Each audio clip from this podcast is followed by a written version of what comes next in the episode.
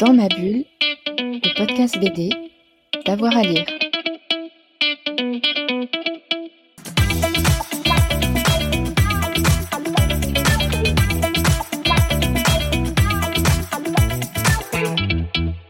Alors 5 BD. Euh, je dirais en 1, ça va être les mêmes que dans l'interview. hein.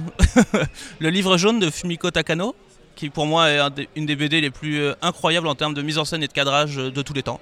Elle atteint un niveau qui est, qui est prodigieux et en plus c'est une BD qui a genre 20 ans. C'est du délire. Voilà, ça, je, ça se trouve que en bouquinerie parce que ça a été édité il y a longtemps en français et ça se trouve à 3 euros en bouquinerie. C'est de la tuerie. En 2, je dirais euh, Ping Pong de Matsumoto. Euh, je trouve que tout ce que Matsumoto a fait est excellent, mais Ping Pong, c'est. Je trouve que la narration est excellente, le, le- le récit est très bon, c'est très bien mis en scène, c'est un récit sportif assez basique, et pourtant il arrive à en tirer quelque chose d'hyper émouvant et hyper fort. Euh, c'est extrêmement dynamique, la fin est, est poignante, c'est super. Euh, je vais te citer un de Joint Pierre quand même, on va dire euh, lequel, lequel? La Flèche Noire? Voilà, au pif, il y en a plein que j'aime bien.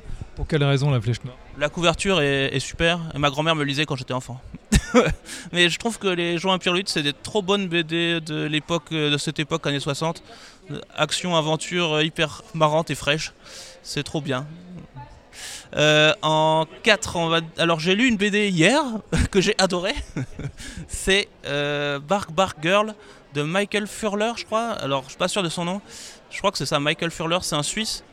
Et c'est une BD qui est sortie en 2021, je pense même, chez Pew Studio. C'est un, éditeur euh, suédois qui est trop fort et qui dit que des bons trucs, je trouve. Et ils vont s'arrêter là cette année, alors que je trouve que c'est un des meilleurs éditeurs actuels.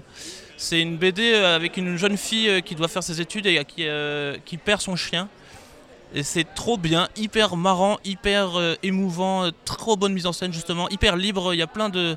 C'est à la fois fluide et efficace, et à la fois c'est hyper innovant. Je trouve que c'est du 10 sur 10. C'est vraiment une, une excellente BD. J'y pense beaucoup depuis que je l'ai lu hier. Et je vais en trouver une dernière car euh, il y a quand même plein d'autres BD excellentes. Ah oui, je peux citer au même éditeur, chez Pew aussi, mais c'est aussi édité chez Atrabile en français.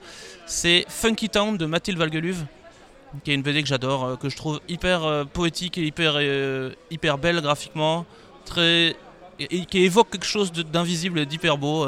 je trouve que c'est du génie. Voilà, elle est hyper forte. Elle est là, ouais, je pense qu'elle est, est à Liège aujourd'hui. Voilà, et c'est une amie, je la connais. Je, c'est clairement, clairement euh, une recommandation amicale, mais sa BD m'a sincèrement, si je la connaissais pas, elle m'aurait marqué autant, c'est sûr. Voilà. Merci Mantis. Dans ma bulle, le podcast BD, d'avoir à lire.